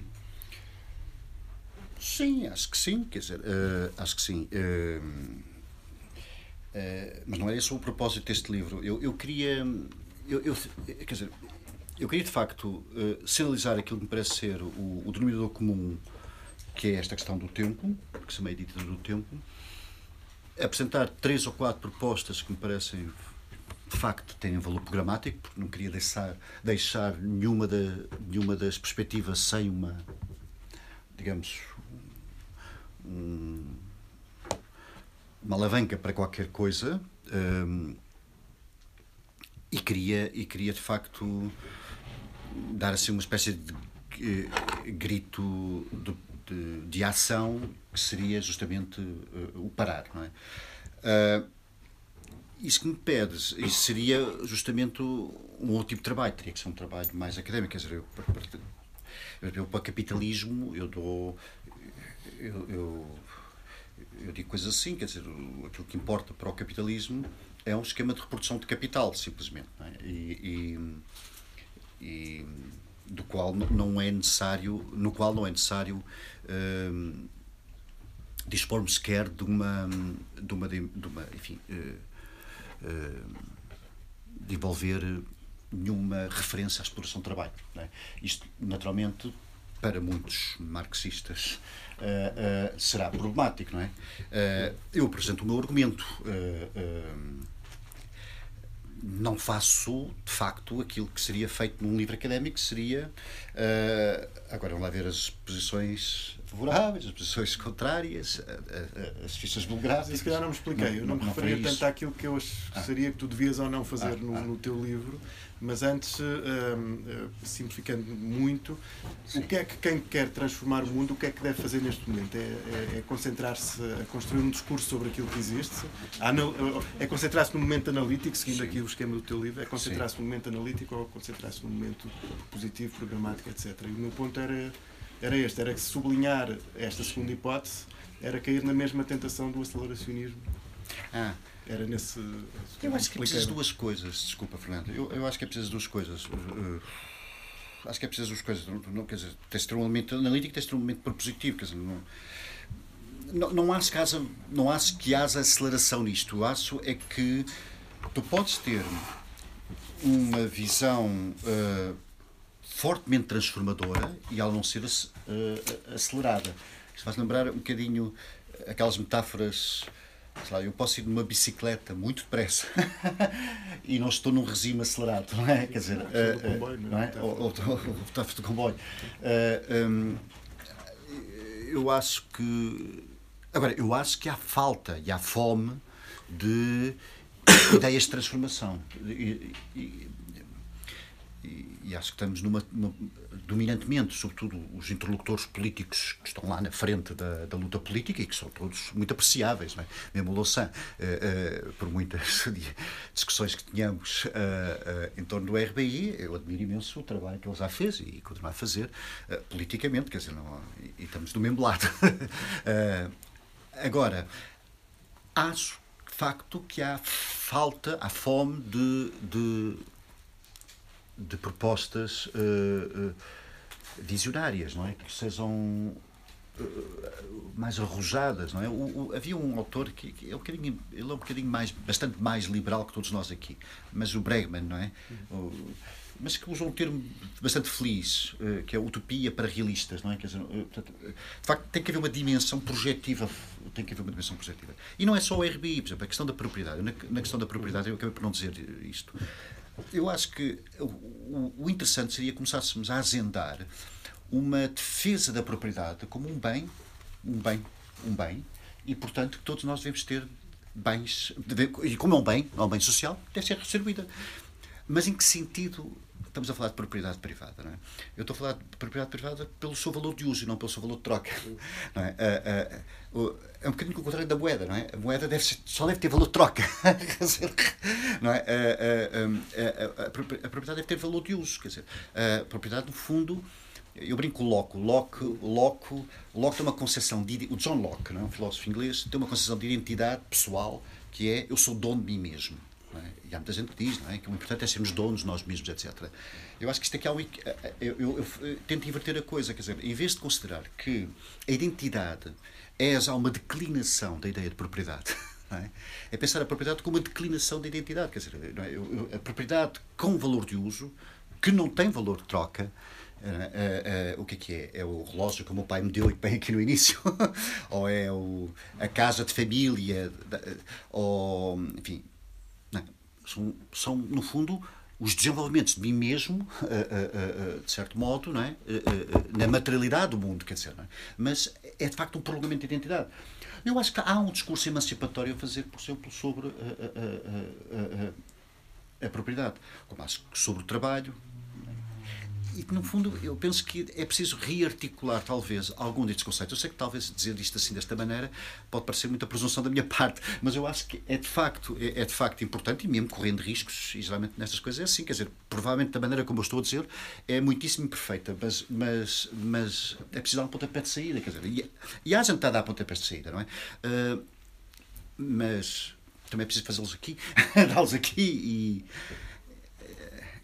Iron Kicking, não é? um, portanto, é nesse sentido que eu acho que uh, um, é, é preciso avançar, de facto, com mais arrojo, mas mais arrojo não significa acelerar, não significa. Eu, eu, eu faço muita questão disto, quer dizer, de facto, o que nós vamos ter que recuperar para nós próprios é, é, é, é de facto. Uh, uma outra concepção de tempo. Nós, e, é uma concepção de tempo que se, se vive subjetivamente, mas se vive politicamente. Estados vivem né? e vivem economias, vive-se juridicamente. Eh, eh, e, portanto, eu acho que temos que politizar, não é? eu, eu, politizar muito claramente uh, uh, o tempo. Eu até acho um limite que a figura do Estado por exemplo, os anarquistas, aqui o Woodcock é um, é um anarquista. Para um anarquista, o, o Estado é, um, é, um, é uma instância de, de, de, de, é uma instância de dominação, uma instância onde acaba por se refletir sempre uma dominação. A meu ver, uh, uh, as perspectivas, as perspectivas libertárias ou libertaristas, para dizer assim, as libertaristas, Nozick, as libertárias da direita, não é? As libertaristas, eu preciso chamar de libertaristas. As perspectivas libertaristas uh, que defendem o Estado mínimo ou mesmo o anarcocapitalismo, não, não defendem a supressão do Estado. Precisamente já não precisam do Estado porque conseguiram distribuir para as condições básicas da existência em sociedade tempo e espaço, a própria, a própria, a própria forma da dominação. Portanto, o Estado tornou-se supérfluo do ponto de vista da dominação. Uh, portanto, eu, eu, e é isto que eu acho que é preciso articular. E, e enfim, e, e, é isto. é isto. Há bocado, estavas a falar, tu, e não, não cheguei a perceber bem, estavas a falar que embirramos um bocado com a escassez o, e não sei se podias lembrar um bocado o, qual é a tua birrança com a esquecer neste ponto, porque nesta discussão uhum. nós podemos pensar que, que aqui o ponto central, obviamente, é um dos pontos centrais da discussão é libertarmos do trabalho, é? Uhum. como uma dependência, mas por outro lado nós também podemos pensar que, com algum sentido, realmente o trabalho ainda é necessário, principalmente para as nossas necessidades, isso pode advir da, da escassez. E portanto eu não percebi o que é que estava a dizer. Porquê, porquê que Não, sim, enfim. Enfim, bom. Acho, ou, há, há, há vários planos. que a escassez é uma variável que realmente tem impacto ou pode resultar neste tipo de dependência? Ou, ou se não, achas que, por exemplo, mesmo já não pensando no futuro, hoje em dia, com, os, com o Estado, com a nossa tecnologia, que a escassez já não é realmente um, um ponto central para a questão do trabalho ou dependência do trabalho, que atualmente vá, se nós conseguimos, se nós realmente tivéssemos outro tipo de identidade ou outro tipo de pensamento, já não estamos assim tão dependentes do trabalho e podemos pensar em formas eh, mais próximas de independência do trabalho. Eu, eu acho que há várias coisas. Por, por um lado, é, é isto. A, a, a, estrutura, eh, a meu ver, eh, a estrutura moral, digamos assim, que se ao, ao capitalismo, pressupõe sempre a ideia de escassez. É a escassez que te leva a poupar e que te leva a acumular. Isso é a leitura weberiana. Por outro lado, toda, por exemplo, toda a ideia de, de eficiência, de eficiência, de ganhos de eficiência, um, um, que são sempre formas de extrair mais, uh, uh, partilham desse, dessa semântica da escassez, não é? Uh, Uh, e portanto, eu, eu, eu, vejo na escassez, de facto, um, um ingrediente fundamental uh, uh, do capitalismo e que tem que ver com a própria ideia de sobrevivência. Nós uh, estamos sempre numa situação de escassez. Uh, aliás, há aqui uma coisa que o, que o Zé disse logo no início que eu deixei de passar, deixei passar sem comentar, é que estou completamente de acordo, não é? Que eu, eu, eu, falo, não é? Estamos todos numa posição de sobrevivência, independentemente do status em que estejamos do ponto de vista social. E, portanto, mesmo que não estejamos numa situação de necessidade, o estímulo, a, a cultura, o, aquilo em que, em que nos imergimos é? É, é, é, a escassez. É um bocadinho. Qualquer empresa uh, tem este slogan à porta, não é? Inova ou morre, coisas assim. Não é? Estamos constantemente uh, com um, um, prescrições no sentido de, uh, de alguma coisa, tens que fazer alguma coisa ou, ou, ou, ou ou, ou sobrevives, ou não, ou, ou não sobrevives. Uh, o que eu acho é que há toda esta semântica é de facto uh, uh, relacionada com a escassez. Mesmo uma coisa tão simples como, precisamente isto, quer dizer, um, libertar o trabalho do, do, rendimento, a meu ver, é libertar o trabalho da escassez, é isso que eu estava a tentar dizer, não é? É voltar a devolver o trabalho à abundância das tarefas que nós temos no mundo, quer dizer, não quero que as pessoas deixem de trabalhar, quero que as pessoas trabalhem em coisas em que se estão realizadas e não porque tenham que ter um, um, um rendimento. Não é? Uh, uh, a própria ideia de, de, de sobrevivência, eu começo por dizer, a sobrevivência natural foi substituída pela sobrevivência artificial e a sobrevivência artificial tem por modelo a sobrevivência natural. No fundo, é mais ou menos isso que a gente tem. Não é?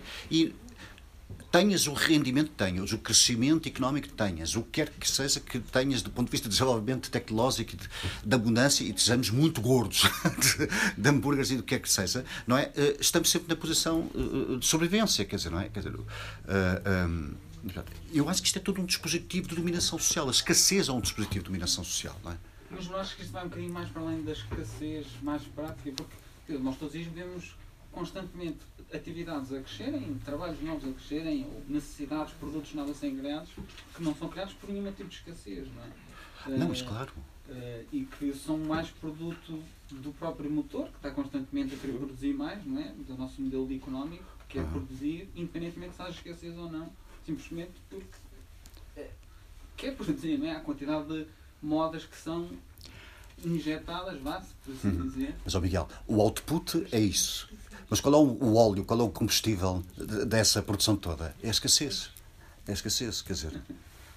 Eu, eu, francamente, eu acho que nós devíamos desacelerar também economicamente, quer dizer, não, não, não, não, eu estou mesmo, não, não é só, não é só da palavra da boca para fora. Eu acho que devíamos desacelerar economicamente, quer dizer, acho que, quer dizer, eh, eh, passámos de raspão pela ideia de decrescimento. Eu não estou absolutamente convencido da palavra decrescimento, o degrowth, não é? o decrescimento, mas estou absolutamente convencido da crítica ao crescimento e acho que é esse o forte da ideia de, de decrescimento, não é?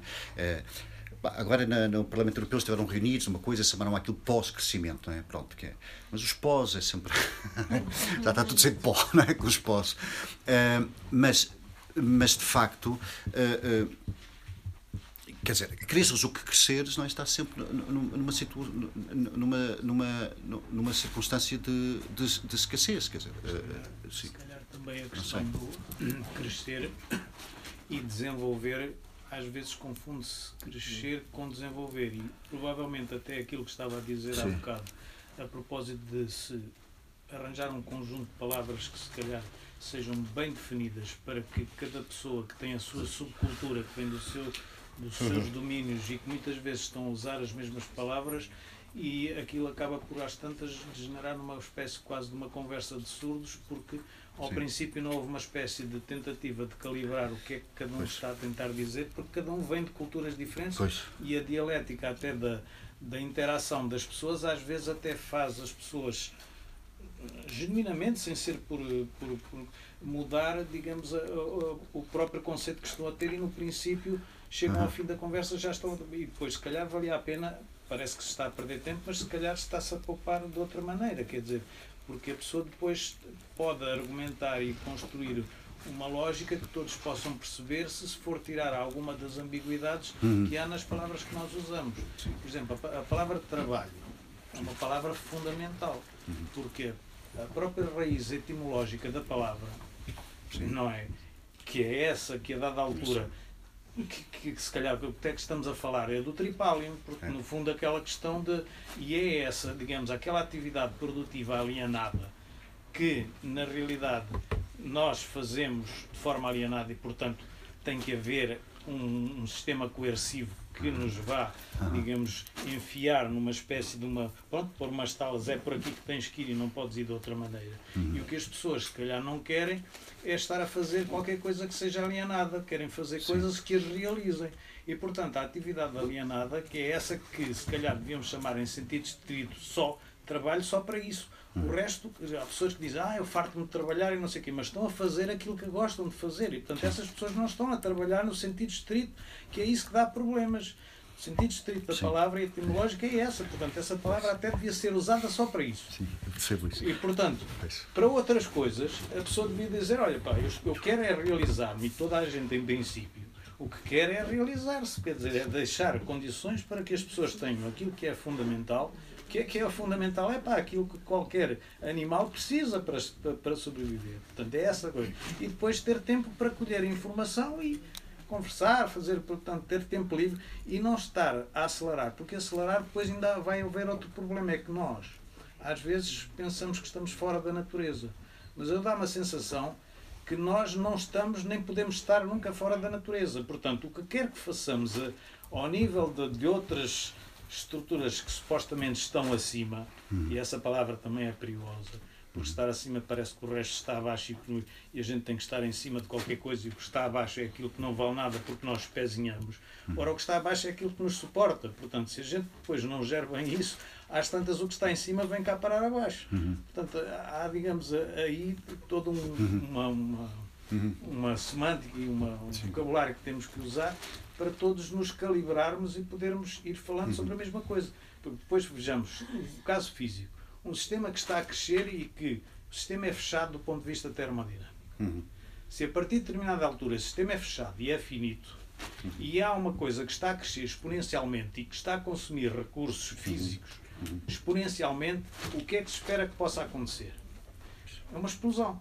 Sim. Porque isso é o princípio de. Portanto, se nós não, não respeitarmos essas regras, não podemos ultrapassar, eh, a, a coisa nunca pode funcionar bem. Sim. Posso só.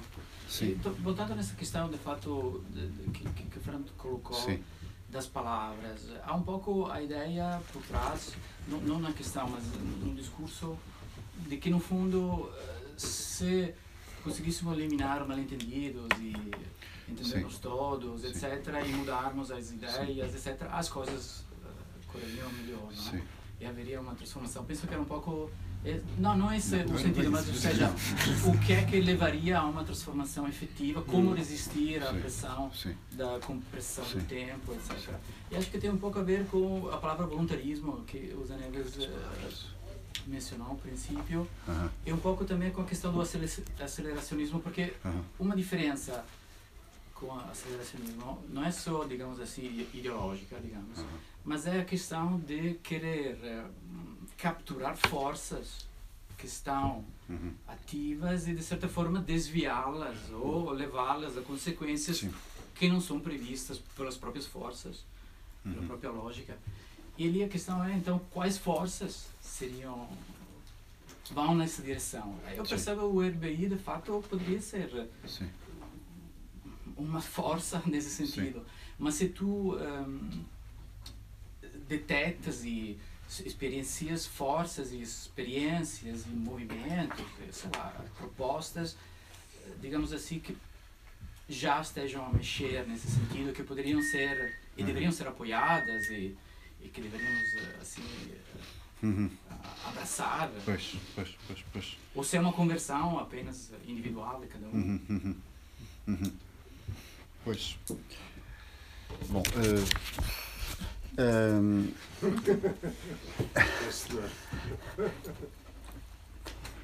É, o meu ponto relativamente às palavras, é, a palavra trabalho, eu acabei por, por tentar resgatá-la, mas eu estou completamente de acordo, não é? A palavra trabalho, etimologicamente, é, é, é tripálium.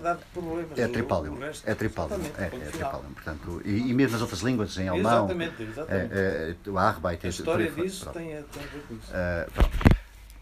Mas eu, pronto, enfim, a gente também pode subverter e pegar nas palavras e, e, e ressignificá-las, não é? Uh, enfim, eu, eu preferi fazer isso. Mas se isso Sim. quiser, tem que se recalibrar. Não Sim, eu preferi, eu preferi dizer o seguinte, que a palavra trabalho esconde dois conceitos uh, uh, uh, contraditórios entre si, é? ou, ou, ou, incompatíveis entre si. Contraditórios não no sentido lógico, contrários entre si. Uh, com dinâmicas diferentes e que respondem a coisas diferentes. É, é isso que eu quis dizer, não é? É, é evidente que eu agora colocava-se uma opção, não é? Ou, ou, ou, muda a palavra, ou o nome a um deles, uh, mas enfim, é difícil, porque, não é? Ou então, pronto, dizer trabalho humano, pronto, e metendo lá o humano, enfim, a coisa Mas o problema está lá, de facto. É? Agora, a minha ideia não era resolver equívocos em termos de consensos, de palavras sim, sim. ou acordos, de, eh, não, é? não era esse. A minha ideia era evitar fazer do pensamento mais um lugar, mais uma instância de produtivismo, não é? Quer dizer, eu acho que o produtivismo vai a todo lado, a gente, eu acho que é mesmo uma coisa muito, muito, muito, muito viral, não é? E que entra também no próprio pensamento. E, eu também, e, e, e, e nesse sentido, eu, eu, eu acho que mais vale não desistir já de alguns conceitos e, e voltar a eles. Não, é?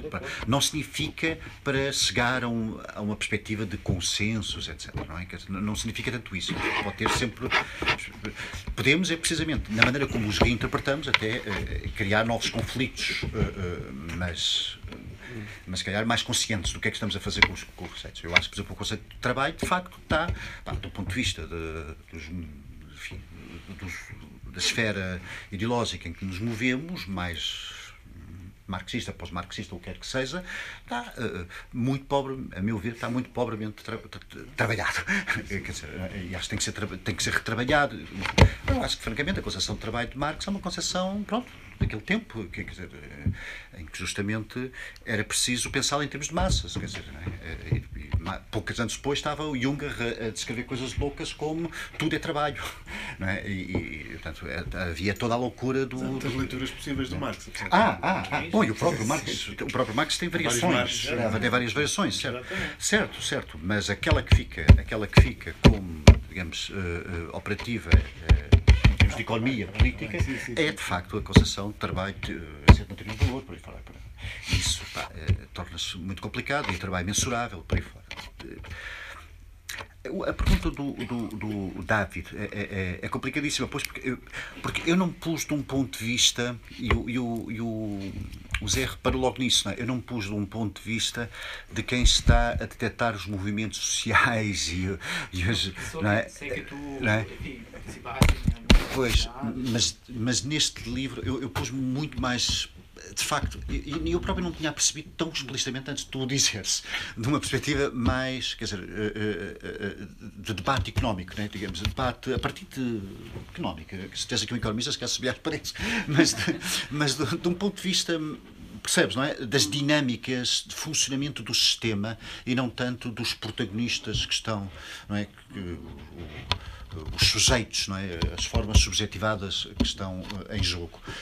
Um, e tenho alguma dificuldade assim, assim de responder-te a, a, a. Não é? Uh, uh, o livro não foi por aí, não é? Não foi por aí. Um,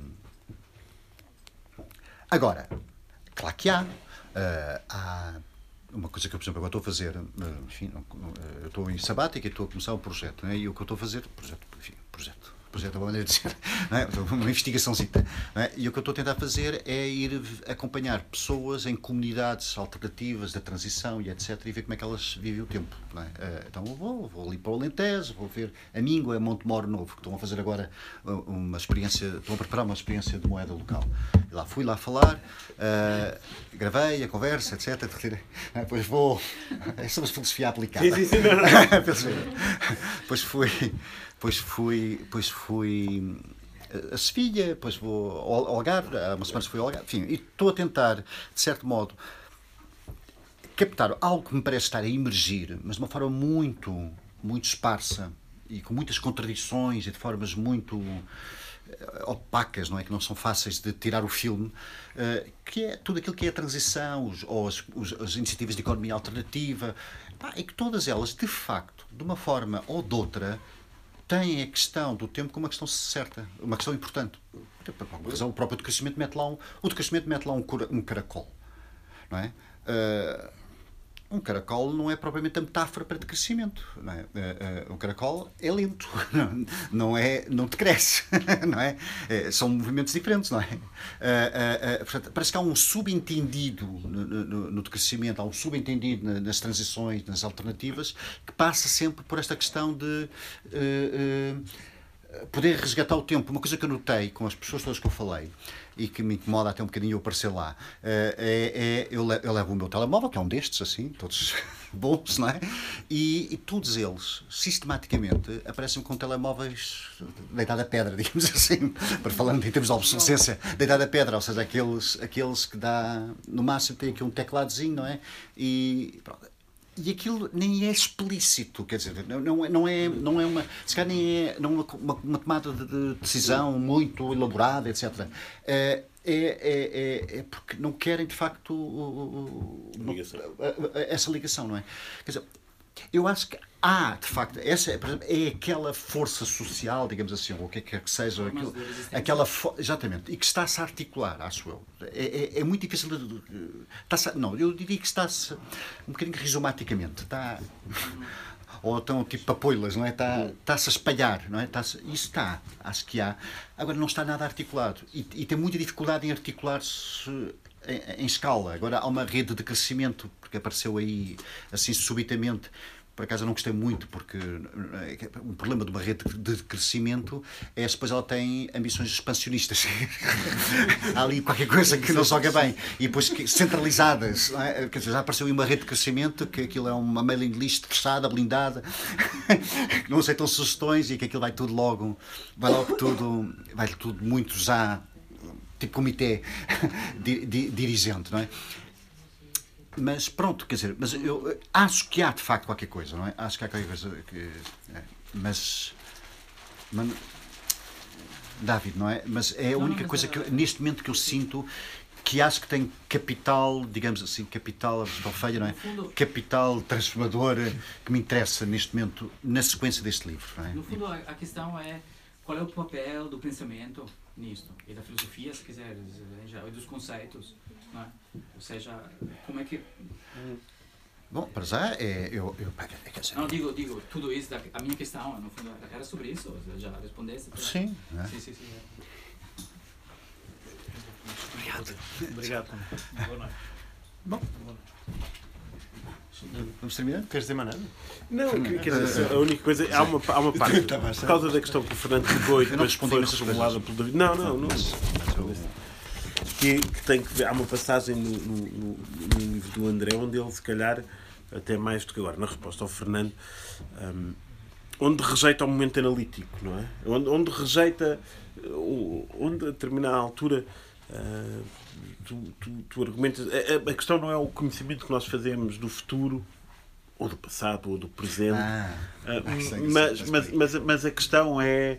Uh, a questão é como é que nos relacionamos com o futuro, não é?